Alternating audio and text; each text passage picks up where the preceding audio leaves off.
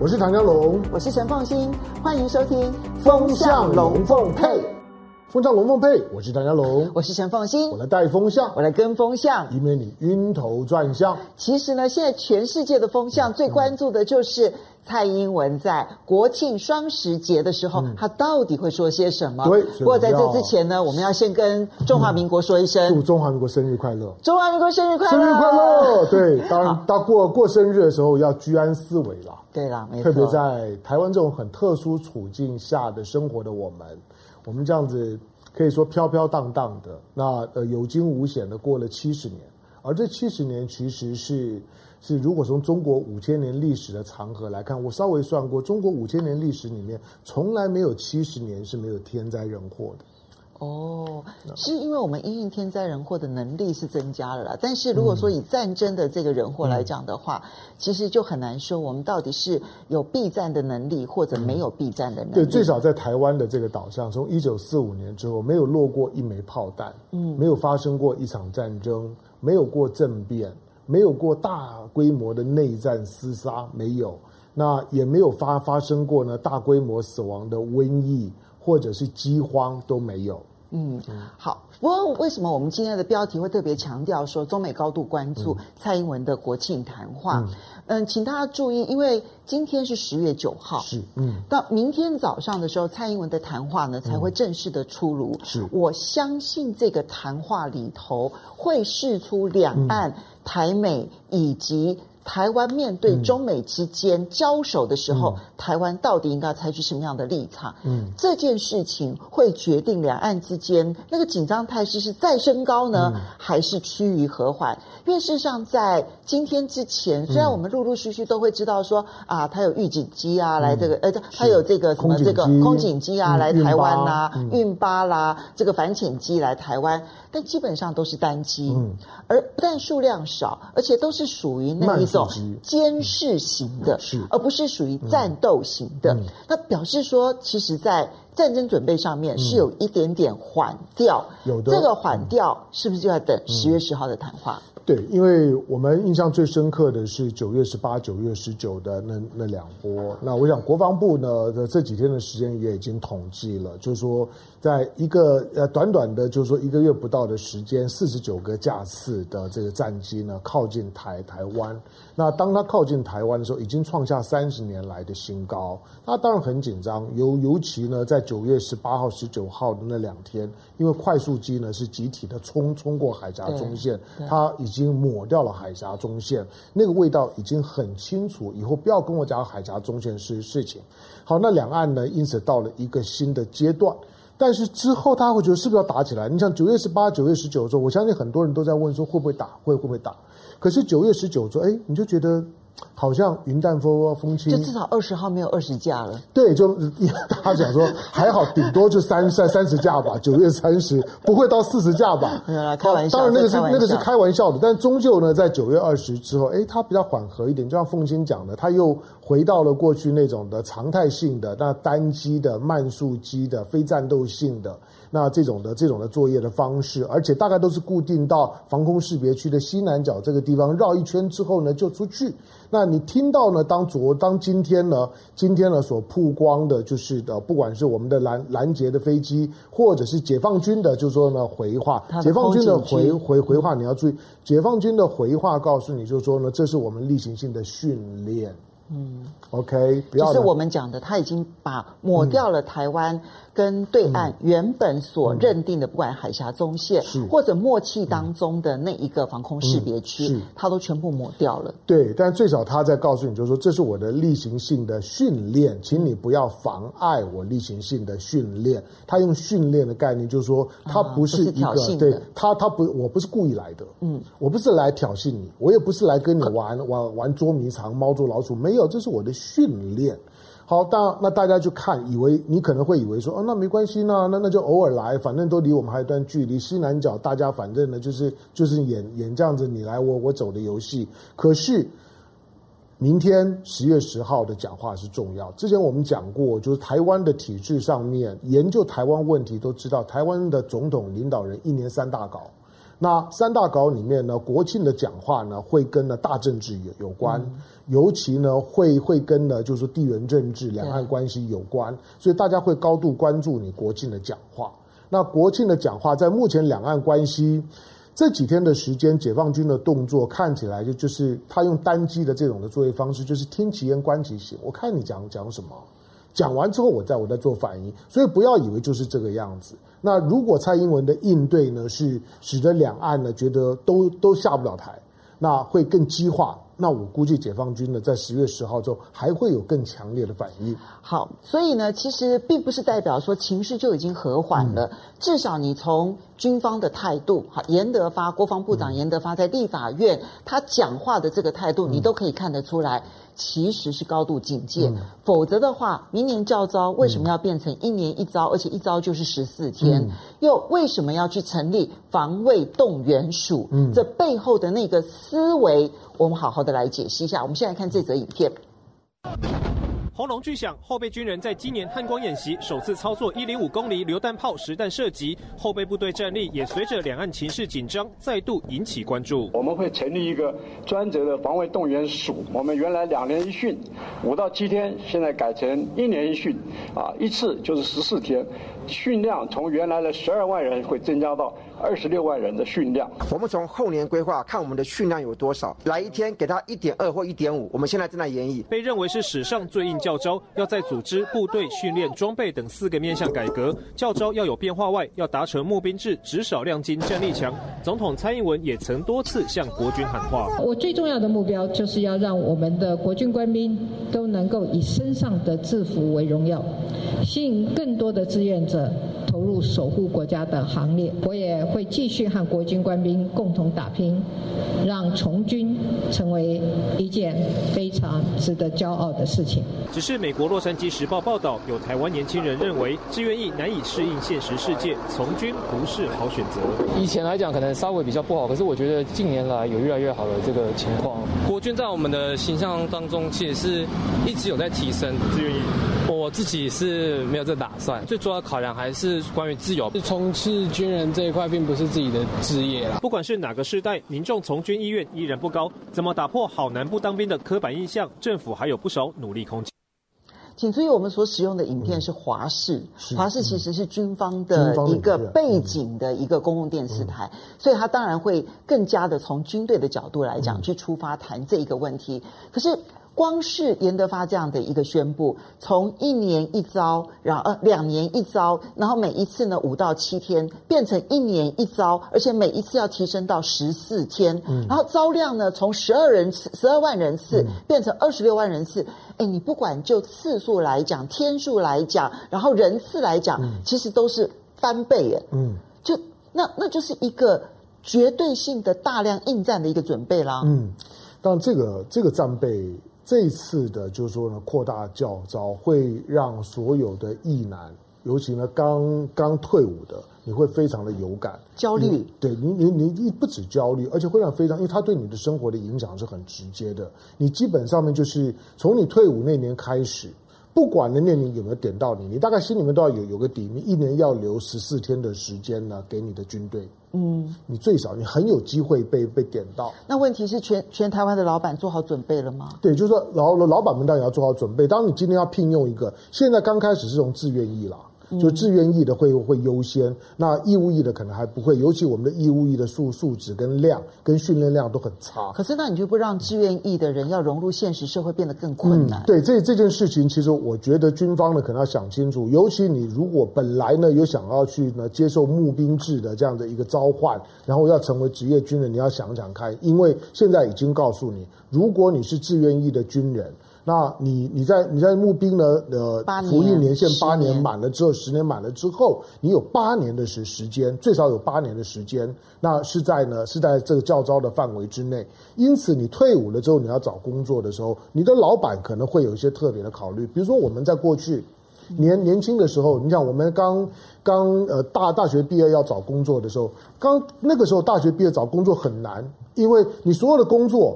不管是做内勤的或者做外勤的，老板的问你，或者你看到的这些呢小广告上面，他第一个会写易币，嗯，他通常有两个条件是被，第一个易币，第二个自备摩托车，就 是这两个是你的标标配啊。或者你没有易币啊，你还你还没当兵啊，你先先先回去，因为我哪知道你做几天你就要就要走，我干嘛？嗯，第二个，如果你没有摩摩托车很麻烦，所以呢，过去呢服役完是呢基本配备，但是今天我如果说呢，现阶段我要聘用人。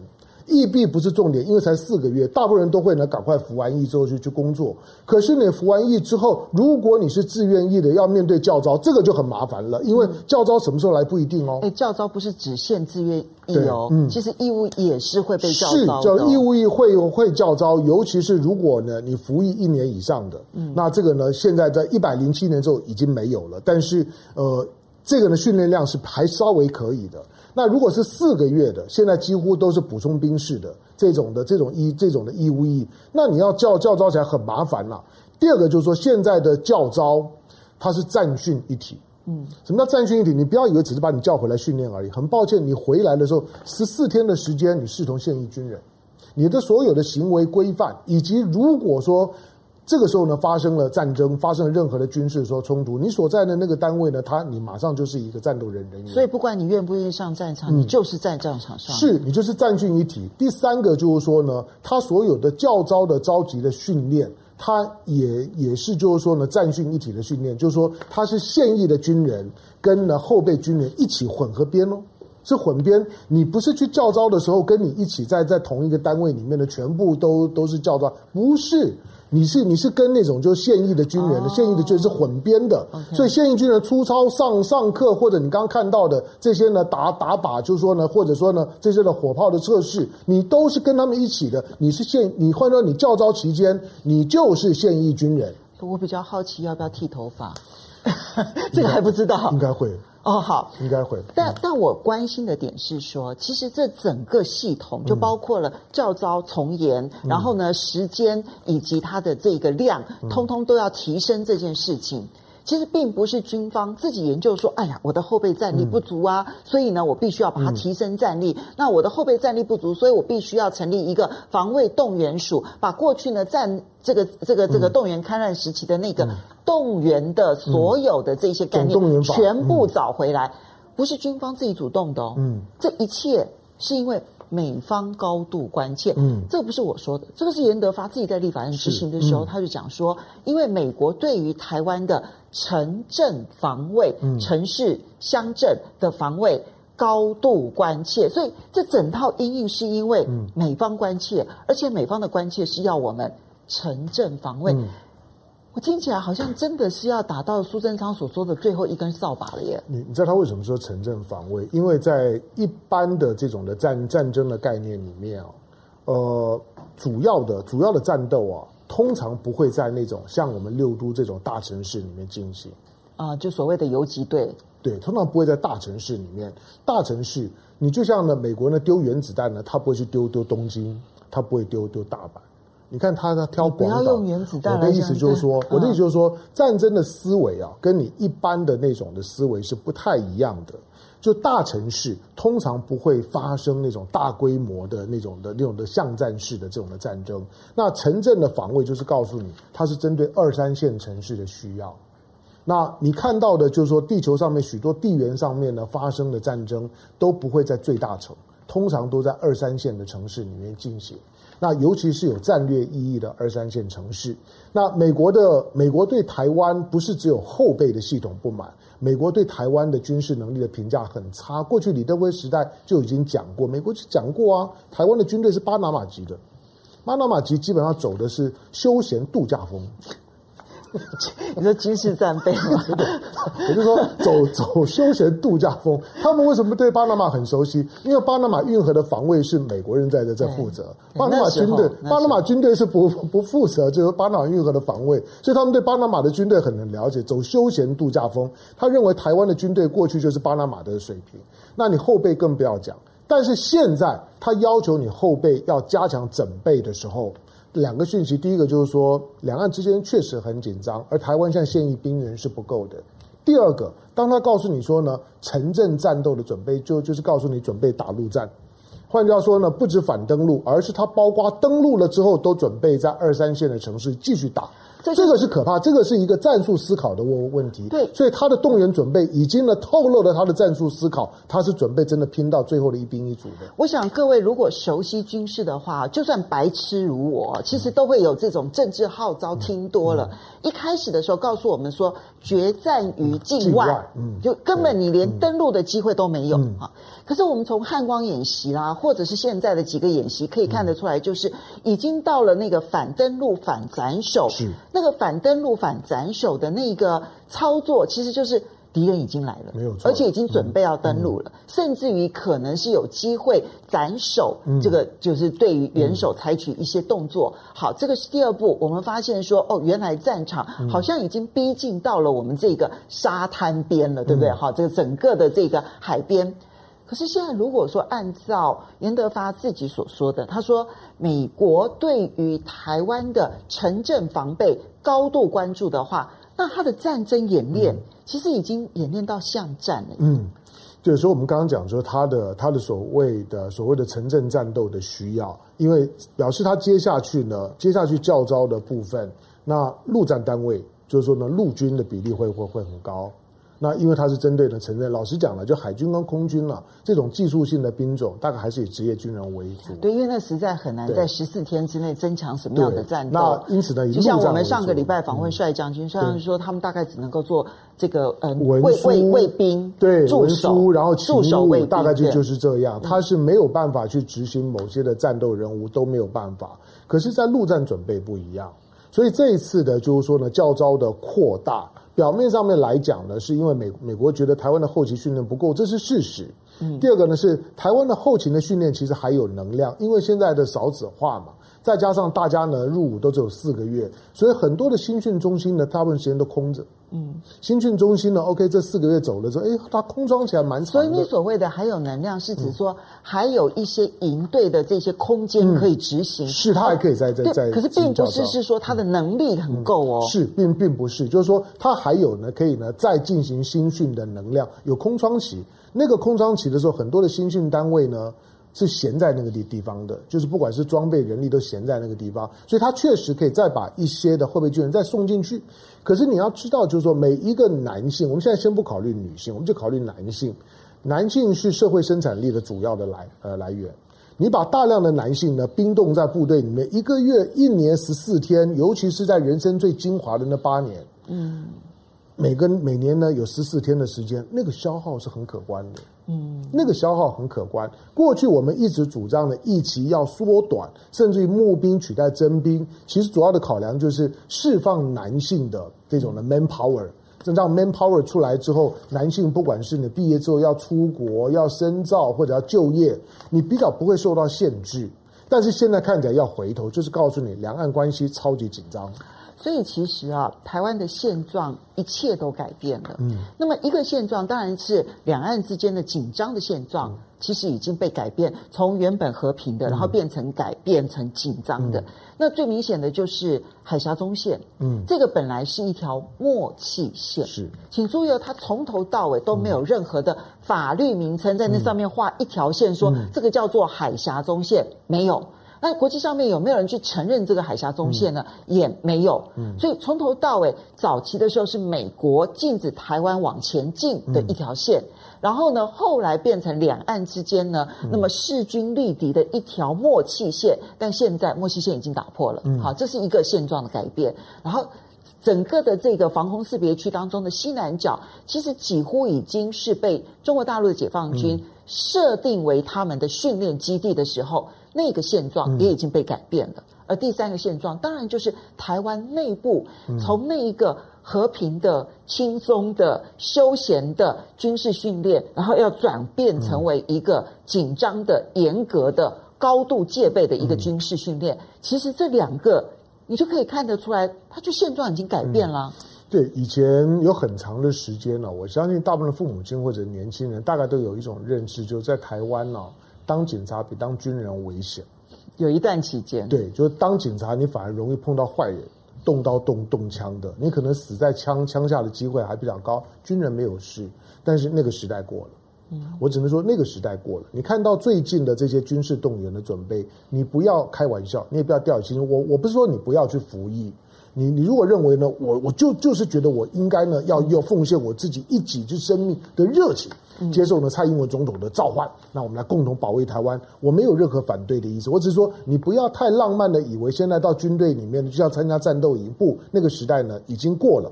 刚刚凤新提到的那个，像是海峡中线等等这种台湾过去呢所设定的三道关卡，我说在台湾在设定两岸关系的三个缓冲区，一个是防空识别区，一个是海峡中线，海峡中线的后面是禁航区，其中有两个现在都已经被被突破，都已经被否定了。美国过去画海峡中线，我访问过呢，我访问我过去访问郝柏村呢，跟蒋纬国，他们都谈过这件事事情。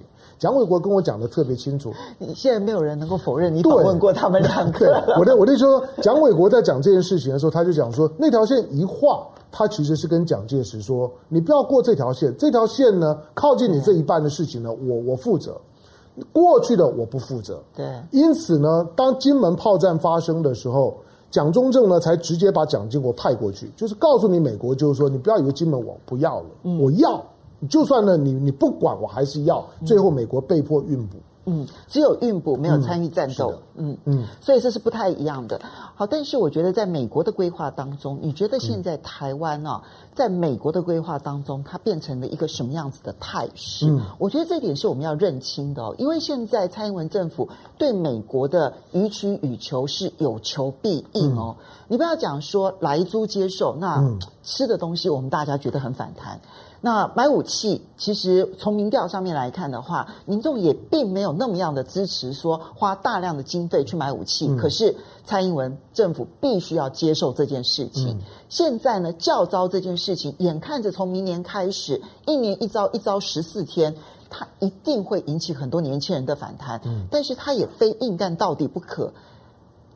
那。问题关键在于说，不是蔡英文政府怎么规划台湾呢？嗯，是美国怎么规划台湾呢？嗯，美国所规划的台湾，他们称之为叫做堡垒台湾，所以台湾确实大大小小、左左右右全部都要堡垒化了吗？嗯、对啊，因为我们我想我们之前讲过，就我的我的理解跟定义就就是台湾金门化，就就是过过去呢，就是说我们靠着金门来保护台湾。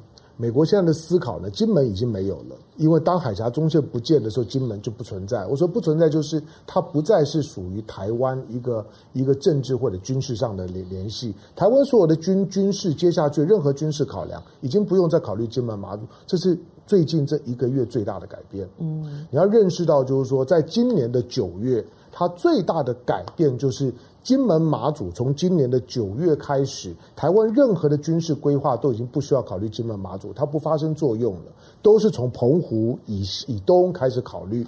那美国呢？现在。美国现在在看待台湾的方式，就像台湾看待金马的方式。就当年看待金马。对，我们把金马当前线。哎，我们真的应该要找董志生来好好谈一谈金门人当年如何去应对那个第一线。哦，这个这个我以为我我以前听董志生谈谈很多啊。你金门人，我认识金门马祖的朋友，讲到那段历史，每个人都是咬牙切切齿啊。现在讲起来，其实没有一个人是愉快，都希望不要再发生。但是但是台湾就要过那样日子了。对，所以我们我们眼前，我我觉得，我觉得蔡英文总统除了除了做做这种的制度上面的调整、精神喊话之外，你要你要像梅克尔一样，把最坏的情况跟跟大家讲，诚实。你要诚实告告诉大大家，我现在所采取的防疫，因为梅克尔在讲防疫的时候，即使他做了很多的准备，他已经是所有西方国家准备最充分的，而且是德国每年常态性的准备。德国不是为了为了这个 COVID-19，德国每年到了秋冬季就开始呢买呼呼呼吸器，就开始准备这种的东西。他不知道会发生什么事，但他就是准备，所以他准备的比较好。可他还是要告诉你，就是说是不够的，还还是可能会有呢多少人的死亡，会有怎么样的疫情。你要把详细的情况跟大家讲。那美国美国可怕的就是说。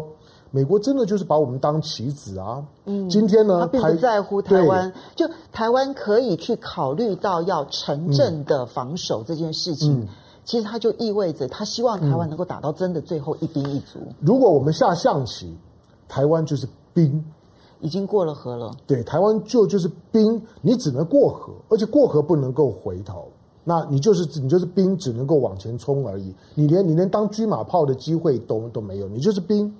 那兵的话呢，就像是好，我举个例子吧，就像我们过去常常讲的黑猫中队、黑蝙蝠中队。你知道黑猫中队、黑蝙蝠中队，明明飞机不管是 U U two 也好，这侦察机都都是美式的装备，可是呢，在飞的呢都是中华民国的军军人。对，对为什么？就是他不会让自己的人呢去送死。对，所以呢，你看到所有黑猫中队啦、黑蝙蝠中队这些的飞机的意外事故的死难者，几乎都是中华民国的。送命，你可以去送命，对不对？现在呢，又又又到了让台湾的年轻人呢为美国卖命的时候。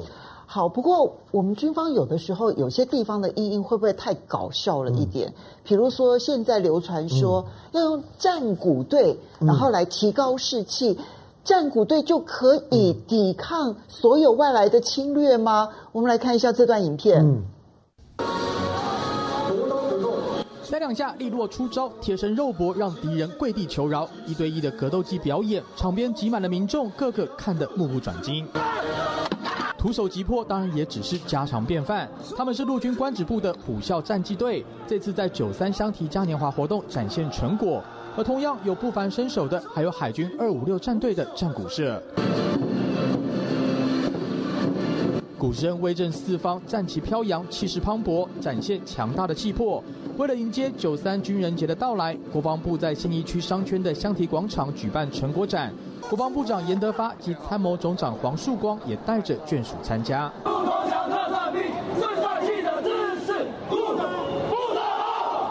最帅气的姿势，不知道。我其实比较好奇的是那个战鼓队，嗯、为什么会特别谈这个话题？是因为现在他们内部流传了一个通知，嗯，就是通知所有的部队都要成立战鼓社。因为理由是说，成立了战鼓社之后呢，士气会变得很激昂，这样子呢就可以抵抗来军了。这这比这跟扫把的笑话有点类似哎。可是我觉得终究我们是读过一些成语的，一鼓作气啊，哦，再而再而衰，三而竭啊。所以一鼓作作气，作战的时候你不能说鼓没有用。鼓鼓音啊，它确实呢有这种振奋人心的效果。一鼓作气，那个是两千年前的中国了，好不好？对，两千年前的战争了，好不好？它它会让我让我想到呢，就是说曹刿论战，我也会想到呢梁梁红玉，你知道吗？梁梁红玉啊，这样的一个一个女女将，她靠的她就是靠着她那面鼓，大家听着她的鼓音呢去去去。那是魏晋南北朝的吧？好吧，但是呢，这些呢，毕竟呢都是一千年、两千年前的战争了。因为我们在服役的时候啊，你会呢听到鼓，你就知道那是义工队的表演。对啊，就是义工队嘛。啊，你看到刚刚的那些呢，那些战鼓的表演，也都是义工队的表表演啊，就是来取悦大家的。它不是一种的作战装备。但是现在，当你我觉得在和平时代的时候呢，嗯嗯、这些表演都很好，都 OK，都 OK。但是如果说今天是已经进入到了一个准战争时代的时候，嗯，然后你去强调这些，我就会觉得太搞笑，嗯，所以太不严肃的面对战争。我倒是建议很多的役男啊，就是说，如果你觉得怕到部队里面服役会比较辛苦，你现在可以开始练鼓。嗯，我我觉得，我觉得，我觉得，比如说像朱宗庆打击乐团，你都可以考虑一下练下鼓，到部队里面机会比较大。好，这一段是纯搞笑的了。好，但是呢，嗯、我们要来谈的就是美国到底怎么去设定台湾呢、哦？嗯、那么前几天呢，国民党在立法院突如其来的推了两个决议案。嗯第一个决议案是说呢，要建请蔡英文政府呢，现在就要求美军呢就来协防台湾。嗯，那第二个提案呢，就是说，既然台美之间关系如此的良好，台美之间中华民国与这个美国就应该要恢复邦交。嗯、这两个提案无异议通过了。嗯，但问题是，国民党做这做这两个提案背后到底思维是什么？嗯，好的，我我我想他们的思维本来就只是。要来挖苦一下民民进党，对，挖苦一下民进党，说啊，你不是跟美国最好吗？嗯，那、啊、你为什么说现在不寻求跟美国建交？这不是很奇怪？一九七九年断交的时候，你看我们从机场一路打，那个时候呢，把卡特给给骂死了。因为断交，你抛弃台湾，这个时候既然关系最好，就应该要建交，怎么可以放弃寻求建交？那哪里像个外交部长？你应该要寻求建交。第二个。台美关最好卖了一大堆的军火给我们，然后呢，也通过了什么什么什么，就是说呢，一些呢国国防的相关的法案，然后呢，也希望能够呢提升了台美之间的军事交流的层级。讲那么多干什么？军队要派过来，要要要到这个军港的护访，就过来嘛。嗯，应该呢。把所有对台湾的安全的承诺，不要再变成战略性的模糊，嗯，而应该呢，就是战略清晰、清楚的呢，告诉解放军，告诉你，台湾只要有任何的风吹草动，少一根汗毛，我美国都找你解放军算账，嗯，那就应该做到这个样子。我能够理解国民党在提这个提案的时候，目的其实只是要让蔡英文政府他这一个。表面上的宣传跟实质上面的毫无进展，出你的这个中间的这个落差凸显出来，就有点是国王的新衣，然后把它扒开，然后让大家知道说，哎，各位，国王没有穿衣服，好不好？哈。但问题是，这个提案通过了之后，嗯，你真的能够让蔡英文政府出糗吗？嗯，而你自己的立场又是什么？你会不会进退失据？嗯，因为接着江启臣其实被问到说，那。国民党现在的意思是什么？嗯、就是就是要要要美军来协防吗？嗯，那这件事情你真的是希望说两岸之间发生战争之后，然后美国介入吗？嗯，就你的态度、你的立场是什么？他就模模糊糊了。嗯、对，因为因为这些事情的敏感度很高，嗯，也不是一定可以或者是不可以，但是你要有立场。而且我觉得要有整个后续一连串的动作，嗯、不是不是我点放一下说，嗯、哎呀，一个决议案过了、嗯、就结束了。对，呃，刚刚凤青讲的这个是重点，就是你今天在立法院里面提案，这两个案子，因为。它都是它都是呢，可以 operational 的案子。什么叫 operational？就是它不是光是一个意识形态口号，我要亲美，那呃台美之间关系呢应该要如何如何？不不不是，而是有实际的，嗯，就实际的就就是我们要建交，嗯，政治上我们要建交，军事上我们要协防。我们要有呢，回到过去呢，中美防御条约的那种的同盟关系，所以它是可操作的，是可以检验呢，到底这两个协议有没有落实。因为建交只有只有一种，建交就建交，没有百分之八十、百分之五十的建交；协防就是就是协防，没有百分之三十、五十的协防，所以它是可以检验的。那既然是可以检验的这种的决议，你看到美国国会经常通过决议。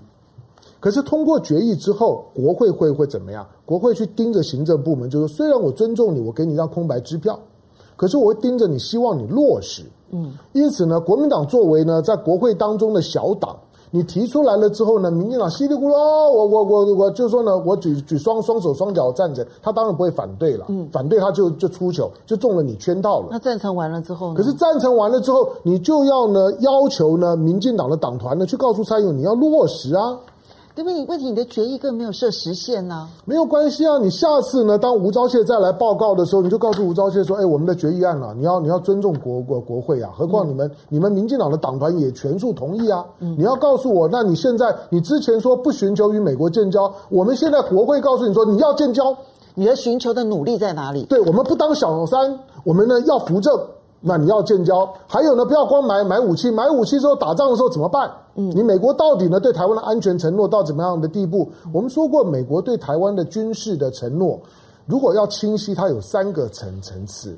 现在只有在军购的层次呢是清晰的，其他的呢在在在真正的军事冲突的层面呢都不够。嗯，第二个层次是说，如果战争发生了，那我会呢派军队呢来协防，那是第二个层层次。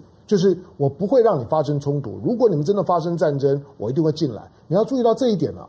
这几天蓬佩奥的讲话有一点那个味道哦。嗯，蓬佩奥的讲话已经不是军购的层次，蓬佩奥的讲话已经到了，如果两岸发生冲突，美国会采取一些动作来降温。你认为他在讲讲什么？他在讲第二个层次，暗示，但是还没有明示。第三个层次是不用等到打仗。当我在推动呢亚洲新北约的时候呢，我我就把台湾摆摆进来，嗯，我就透过呢明确的跟台湾之之间的这种的军事的承诺，我就告诉全全世界，你敢动台湾一根汗汗毛看看，你动台湾一根汗毛就是动美国，嗯，你敢不敢做到这样的层次？我们在讲的所有的军事承诺，谈军事这三个部分都清楚，才叫做战略清晰。不过我觉得其实这个是江启臣要去凸显民进党有没有战略清晰。嗯但他自己的战略清晰是什么？嗯、如果今天国民党的立场是和中，嗯，那他必须很清楚的说明说，国民党所寻求的路不是这样的路，嗯，就我不是要去做战争准备的路，是，那我要做的是一个和平两岸的路。如果你要这个样子的话。今天是因为蔡英文做了这个战争准备的这一条路，嗯、所以我们要求他必须要战略清晰。嗯，可是问题是，国民党如果选择的不是这条路，那你要告诉大家说，如果是国民党执政的话，不是走这一条路，而是走另外一条路。嗯，你你总要给大家有一个不一样选择啊，嗯、否则看起来好像是你也准备要走战争准备这一条路吗？嗯。刚刚讲了，我们说呢，当你提了这两个提案了之后，国民党没有做到位，但没有关系，你还来得及。我说你你提案过了，我我知道你第一时间只是想要。想要有个话题呢，去求一求民民进党，就是后面没有做好准备。对我觉得提案是 OK 的，对可是后面没有做准备是奇怪的。你就只是说呢，要要去出民进党一个洋相，就是让大家看清楚那是国王新衣，他都在鬼扯一通，根本办不到。他只是要反正那是反讽式的提案，就是要建交是吧？我告诉你不可能。嗯。你你你觉得 OK 要协防是吧？我告诉你不可能。我提案了之后，你看蔡英文的反应就知道不可能，不用想了。民调你再怎么做都一样。可是你后续要做的第一个，你要透过你国会的身份，跟你既然朝野一致嘛，大家都通过，好啊，那那你就叫就叫那些行政部门，每次行政长备询的时候，请问我们上次决议呢？嗯，我们的决议后来呢？你执行的状况，你有有有执行吗？嗯、那你也要表态啊！你不能光只是笑一笑，好像呢，民进党立法院党团的事情跟你民进党没有关系是吧？不可以这样。第二个，我我觉得更重要的是，国民党要在这两个提案当中继续的发展论述。你没有发发展论论述啊，你你只把它当做是口角春风，好像拿出来跟人家吵架斗嘴的材料而已。嗯、这个是不对的，因为这件事情很严肃。是，所以你不可以把它当做是吵架斗嘴的材料。它确实，民进党确实是国王的新衣，毫无疑问。可是，当你国民党认为就是说我在操作呢中美跟呢跟美台关系的时候。然后跟这个就两岸关系说，我比你民进党就是要优越的多，那你就要在这两件的 operational 的这个议案当中，你要继续发展论述，告诉人家就是说，我告诉你，我办得到。嗯，好，其实除了两岸之间的未来，我想明天呢，蔡英文的讲话非常的重要。嗯、那而且我们其实看到最近的动作，你也都可以看得出来说，包括国防部长严德发，嗯、其实他们高度戒备的那个态度是非常的明显，嗯、这已经不是。我们在跟大家讲说战争很危险这件事情，嗯、这个是蔡英文跟严德发他们自己的行为已经让大家知道说现在高度危险。对，以前啊，我们讲这种话，人都会说你在恐吓恐吓呢台湾人。现在我告诉你，每天在恐吓你的并并并并不是我。对，严你听严德严德发这严德发他不是用他不是用言语恐吓，嗯、他用行动在恐吓大家。对，所以这几个礼拜，我只要听到蔡英文听到严德发讲话，我都很害怕。虽然我已经老了，我都很害怕，我都认为台湾的安全问题，台湾的安全系数呢，必须要调高。你必须要有新的战略思维，否则台湾随时有可能发生军事冲突。好，但是呢，除了要去应对一个新的台海局面之外呢，我们会不会到了明年一月的时候要去应对一个新的美国局面？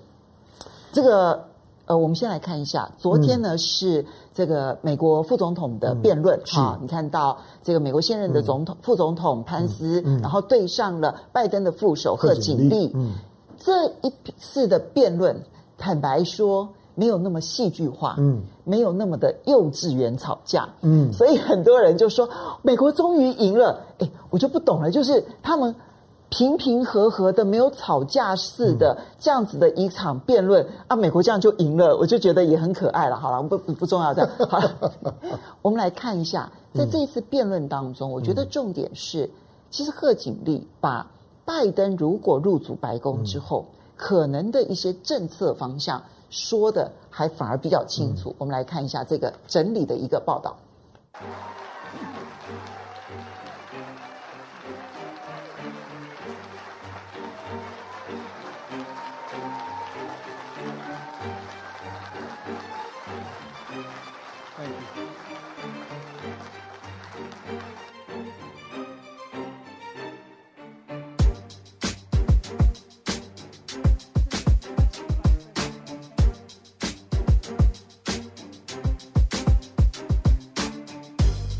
Playing politics with people's lives. The reality is that we will have a vaccine, we believe, before the end of this year.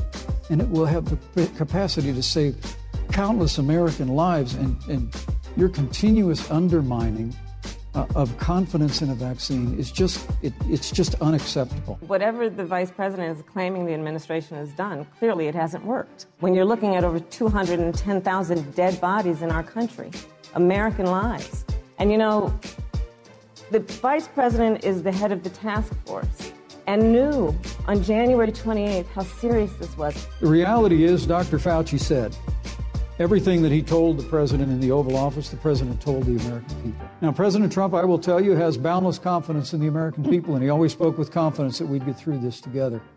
But when you say it hasn't worked, when Dr. Fauci and Dr. Birx and our medical experts came to us in the second week of March, they said if the president didn't take the unprecedented step of shutting down roughly half of the American economy, China is to blame for the coronavirus.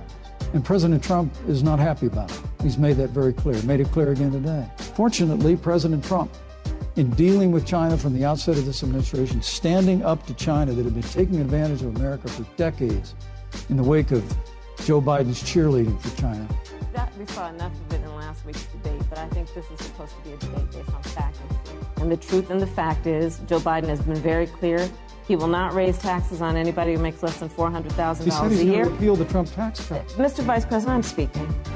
Well, I'm speaking. It'd be important if you said the truth. Joe Biden said twice in the debate last week that he's going to repeal the Trump tax cuts. If you don't mind letting me finish, we can Please. then have a conversation. Okay? Please. Okay. You, the, the vice president earlier referred to as part of what he thinks is an accomplishment, um, the the president's trade war with China. You lost that trade war. You lost it. What ended up happening is because of a so called trade war with China, America lost 300,000 manufacturing jobs. Farmers have experienced bankruptcy because of it. We are in a manufacturing recession because of it. Love to respond. Look, uh, lost the trade war with China. Joe Biden never fought it. Joe Biden has been a cheerleader for communist China through over the last several decades.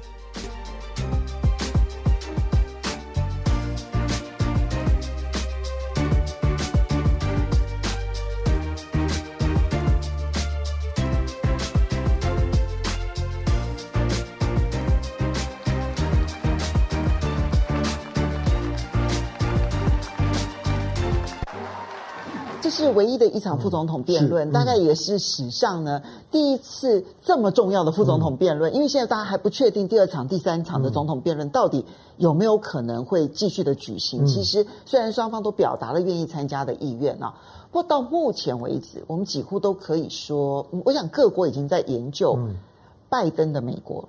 嗯。好，我们呃会不会有第二场辩论？我我觉得还是可以了，就算用视讯的方式也有也有可能。那也要川普的那个所有的身体状况可以。对，因为川普现在的状况，其实大家都有很多的怀疑。对，这个这个反正怀疑归怀疑。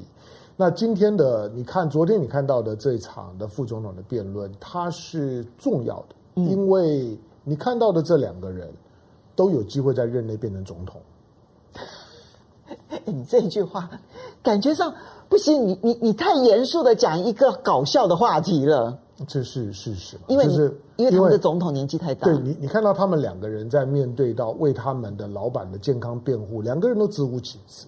嗯，两两个人都会变得变得很难开口，因为实在不知道会发生什么事。嗯，那呃，对于对于你看到的 Pence 好了，Mike Pence 呢，基本上还四平八稳，他算是一个比较传统的共和党。嗯，他是比较传统的共和党，当初提 Michael Pence 就是为了安抚传统的温和派的主流共和党。对，对，好，那你现在看到的呢？贺锦丽呢？那就更不要讲。贺锦丽如果这一次拜登当选，贺锦丽上来了，拜登一般预测，你像他现在已经七十八岁了，他四年之后八十二岁啊，不是不可以连任，但是大家判断就是说。贺锦丽一旦跟着拜登入主白宫之后，贺锦丽大概就是下一任的总统的候选人。嗯，她是呢，她是不白的，嗯，她是女性的，她相对年轻，她的精英的气质，那这些呢，都会使得贺锦丽呢，对于共和党、对民主党产生一个坐标效应。好，不过凤馨呢，刚刚在问的问题是，现在全世界已经开始在思考，那个思考跟酝酿是重要的。他表示，绝大部分的主流的媒体跟主要国家。他们都开始做准备了，除了台湾的蔡英文，对，没错，台台湾没有，台湾没有，没有没有在。所以《经济学人》的 cover story、嗯、其实已经讲 by anonymous 了，是，对啊，就是说，当你看选举都还没有投票，但是已经在讨论拜登经济学，对，这其实在过去是很少，我我没有看过，我坦白讲，就是还没有说总统还没有选出来，就在讨论这个人即将成为总统，而他的经济政策值得我们研究。那《The Economist》的这样子的一个封面故事，它只是它只是呢，把最近大家压在心里面的那个觉得好像即将要变天的那个感觉，把它爆发。拜登的世界会出现什么样的重大变化？第一个，他跟欧洲的关系；然后第二个，其实你看到在辩论的过程当中，嗯，中国话题一直是双方辩论的焦点话题。嗯，拜登。的美国会跟中国又是一个什么样的关系？嗯、这个其实是一个很重要的预判哦，嗯，因为这个预判会决定未来台湾会处于一个什么样子的一个地位。嗯，好，我我讲一半，陈凤新讲一半，我来讲政政治的部分。我觉得政治的部分，呃，因为拜登他是一个传统的民主党，嗯，他是民主党的主流，对。那你想他呃一个外交系统出来？他他有他，因为他在他在国会里面一直都在都在 handle 外交的部分，所以他对外交很娴熟。他对外交是娴熟的，他跟奥巴马搭配，你就知道他基本上面是民主党的主流。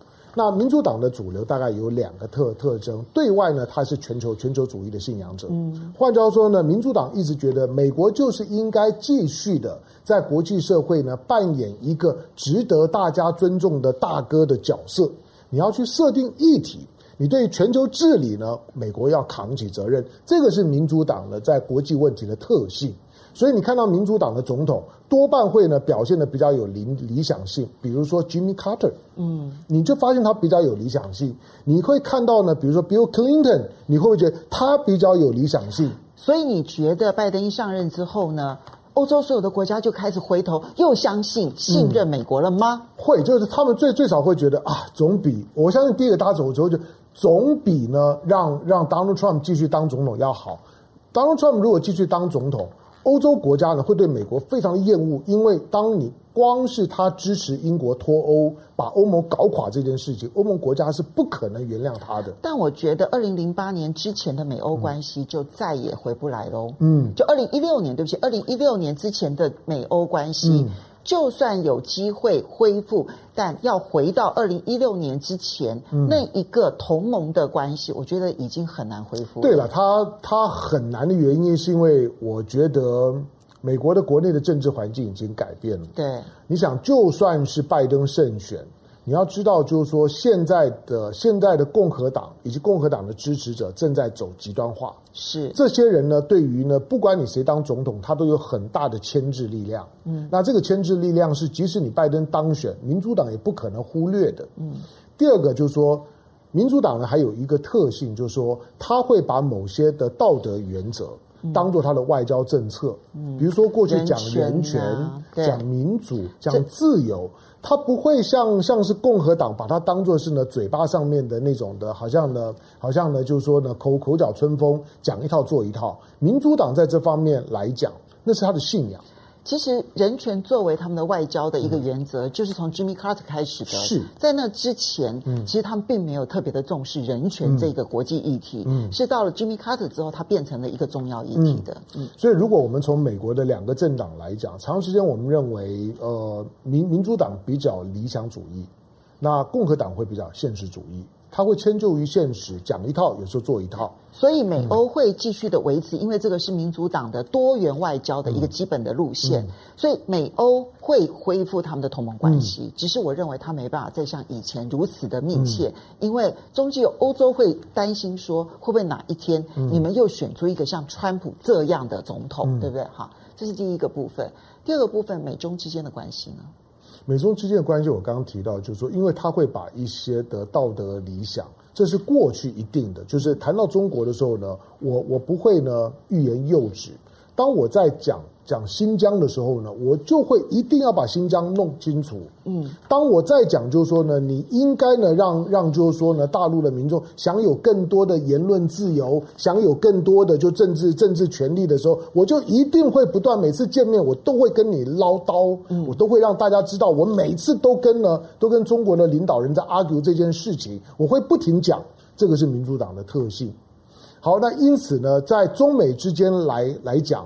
那我觉得在政治问题上面，它会从那种过去可操作式的利益上面的对立跟矛盾，变成是理想跟意识形态的对立跟矛盾。所以它会有意识形态对立的问题更加严重。嗯，但是我认为贸易战对这个就它就会变得不一样。嗯、你刚刚看到贺锦丽在讲话的时候，他特别提到说：“你们输了贸易战了，嗯、你们让美国损失了四十万个工作机会，而农民正在破产。”所以那个关税战，嗯，因为美国内部其实受伤也很重，好，那中国受伤很重，美国自己内部也是受伤很重。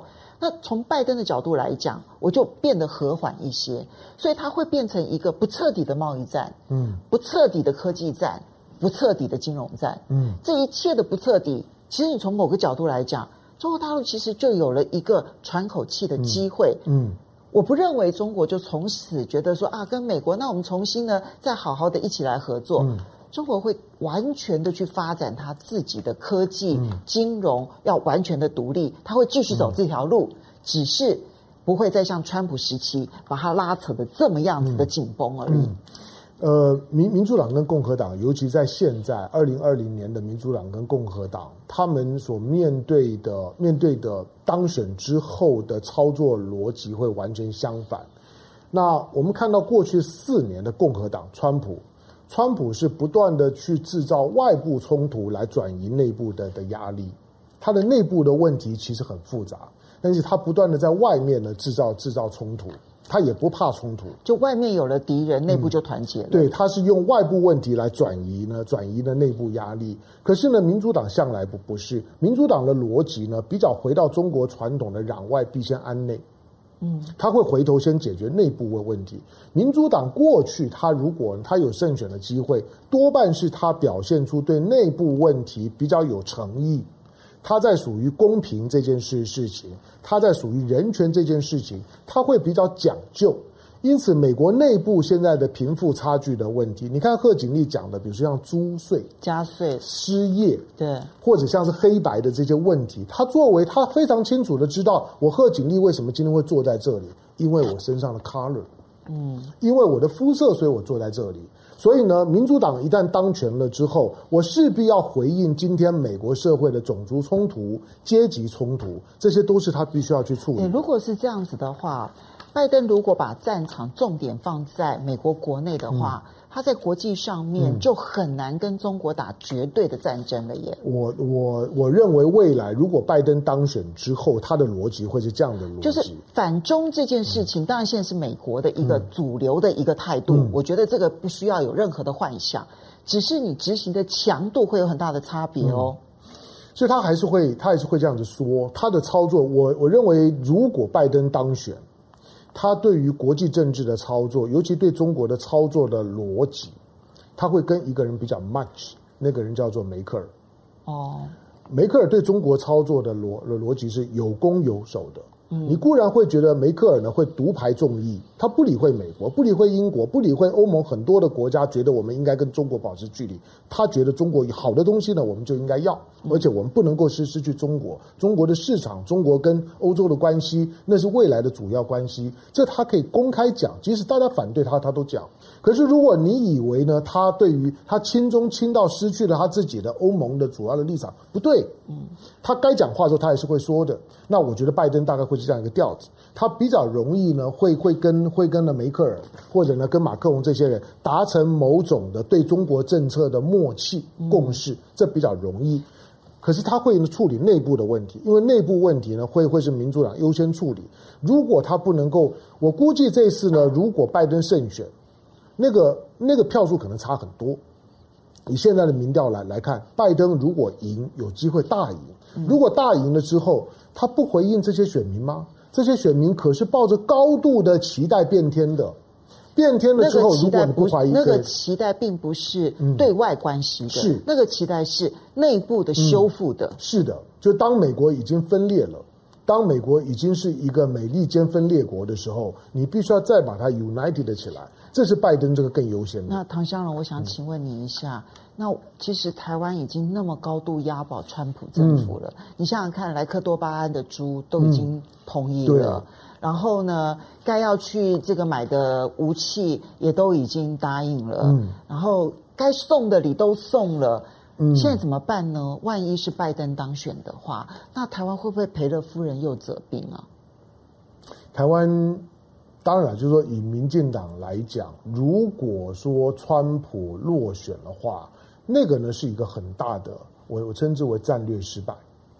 就是说你，你原来的那个最高的战略呢是有赌注的，是压注在呢川普会赢。因此呢，当全世界呢连连教宗都对于呢美国的政治保留的时候，连欧盟的所有的国家在这段期间都不涉入美国政治。你只要去想，今年到现在没有 G7 会议，是为什么？嗯，对，并不是不能开实体会议哦，其实已经很多实体会议都已经开了。就算没有实体会议，连视讯会议都没有，对，就不开。那为什么？就大家不愿意卷进这这些事情里面，顶多呢，只是呢，Pompeo 呢可以把印度找来，把日本找来，把澳洲找来。四个人呢，反正聚在一起取暖，帮呢川普造个小势头，大概就这样。但是在这段期间里面，我说了，如果说呢，川普呢走在前面，后面跟着两个小弟，那两个小弟很好认啊，一个呢是以色列，另外一个是台湾。那现在呢？当川普如果垮了之后，以色列现在的政权也是摇摇欲欲坠，恶名昭彰。哦，OK，那是因为那个纳纳坦雅胡的一些贪污的这个，他也是恶名昭昭彰，他也是一个很勉强的阻阻隔的情况。所以呢，以色列呢也会有麻烦，但是台湾可能更麻烦。台湾的麻烦就是说，有有时候说会有好处了。我估计就是说，当今天今天如果拜登当选之后，拜登呢可能会继续在人权啦，在在这种的政政治自由这些理由上面去敲打中国。那作为呢台湾的靠山，是情感上的靠山，肯定台湾呢走的政治路线。可是呢，在政治的利害上面，在军事冲突上面，要扛着反中的大旗，要台湾呢当马前卒这件事情，可能就不会。台湾要抱抱大腿，恐怕呢会抱不准。嗯，你所谓的说扛大旗就不会的意思是说，嗯、我们至少他不会用堡垒台湾来看待台湾吧？嗯，呃，以过去的民主党的情况来讲，不会。所以应该不会再强迫我们买那么多军事武器，嗯、不会对于我们的军事上面施加这么大的压力。就我们前半段所说的那个，美国要求台湾堡垒化这件事情，嗯、金门化这件事情。嗯可以松绑一些，这是好的地方。嗯、但是坏的地方是因为我们押宝错了，嗯、所以接下去后续两岸之间的任何情势，就我们要自己面对了。我们我们从以前的从以前的民主党的思维来看，你会看到呢，从二战之后的民主党的总统对台湾都不亲近。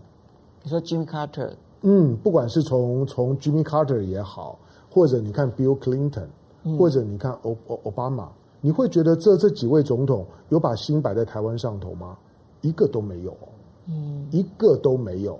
我告诉你，那个是民主党的传统，嗯。那相反的，就是说共和党不是。从台湾看美国的时候，你会呢？你会感觉到共和党之所贵，共和党能见之。嗯，换句话说，对台湾最好的是共和党，对台湾最烂的也是共和党。我觉得在经济上面来看的话。这点是我替拜登会捏一把冷汗的，嗯、因为他的第一个政策其实就是要加税。嗯，如果说现在呢，民主党他在国会里头，不管是众议院或参议院，他现在众议院本来就过半。嗯，如果参议院他也过半，现现在机会是存在的哦。嗯、如果他在参议院也过半的话，那他就非加税不可了。嗯，如果他一旦开始执行加税的话，嗯，那我觉得对于。对于美国的金融市场会产生极大的冲击。嗯，当然长远财政纪律来讲是好的，但对美国的整体的金融环境来讲，会产生一部分的冲击。我觉得这个华尔街现在正在应对。而第二个部分是呢，他特别重视再生能源。嗯，而川普根本不相信再生能源。当然，当然。所以当然再生能源在拜登的情势之下，所以你看到最近美国的再生能源相关的概念股都涨得非常的凶，台湾也跟着涨，其实都在涨拜登，你知道吗？哈，不是在台湾，对对，其实就是拜登概念股。所以我觉得第三个部分是，也许他会打一个不够彻底的科技战。嗯，因为确实就像贺锦丽讲的。就是你现在所有的这些战对中的这个贸易战也好，科技战也好，嗯、美国其实自己损失了很多。嗯，那如果说他们不想要美国损失这一些工作机会的话，他就没办法彻底的打科技战。嗯、他如果没办法彻底的打科技战，我觉得中国大陆他就会趁着这个四年的时间，快速的发展它的半导体，嗯，直到它不会被掐着脖子为止。嗯，我觉得这个其实是拜登时代里头很重要的，就是。全世界可能在这个关键时刻非常重要的一个变化。嗯、对了，当然现在我们在做的呢，都是循着最近的国际政治的气氛呢，我们再预判一下，如果拜登胜选，十一月三号之后，你就开始看到的一些的转变，包括表态，十一月三号之后会变得比较清楚。明年一月二十号之后的民主党上台了之后的国际政治跟美国政治会不太一样。它一定会有一波的修正波，就是我们说的矫枉过正嘛。如果川普已经枉了，他要调回来了之后，他一定要很用力把它扳回来，那个力道一定会很强，那一定会会导致呢美国的这些的利益呢会重新的洗牌。那这个是第一波。第二个就是说，民主党，民主党它的核心的信仰，当它的这个政党叫做民主党的时候，其实它的核心信仰是民主决定论。他相信每一个国家只要走上民主化的道路，最后他的价值观都会跟我美国一样，这个是他的信仰。所以过去他们对于就是说像是中国的发展啦等等，他会比较有耐心，他会觉得没有没有关系，我们我们可以等。只要中国的经济发展到了某个水平之后，那种民主的需求上来了之后，一定会在中国内部创造出一个跟美国一样的价值系统。但是现在可能不会。对。但是民主党终究是民主党，他的理想主义就像呢，在一次大战之后的威尔逊一样，嗯，他会一直的延续到现在为止。尤其在经过了川普的这种的。这种恶搞一阵子之后，摧毁。对了，下一任的下一任的总统如果是民主党总统，会不太好做，因为你要把整个的这种的社会风气重新的洗到一个比较符合民主党期待，而且有利于民主党的政权稳固的那个政治环境，很难的。好，所以跟大家讲，风向很重要。嗯、就台湾如果说跟错了风向，我觉得其实十一月三号，嗯、万一拜登当选的时候，可能就会觉得最大受害者会不会变成了。中华民国，嗯，啊不，无论如何，明天中华民国生日，嗯、中华民国生日快乐哦！嗯，非常谢谢大家收看今天的风向龙凤配，我们下一次再见喽，拜拜，拜拜，雅虎。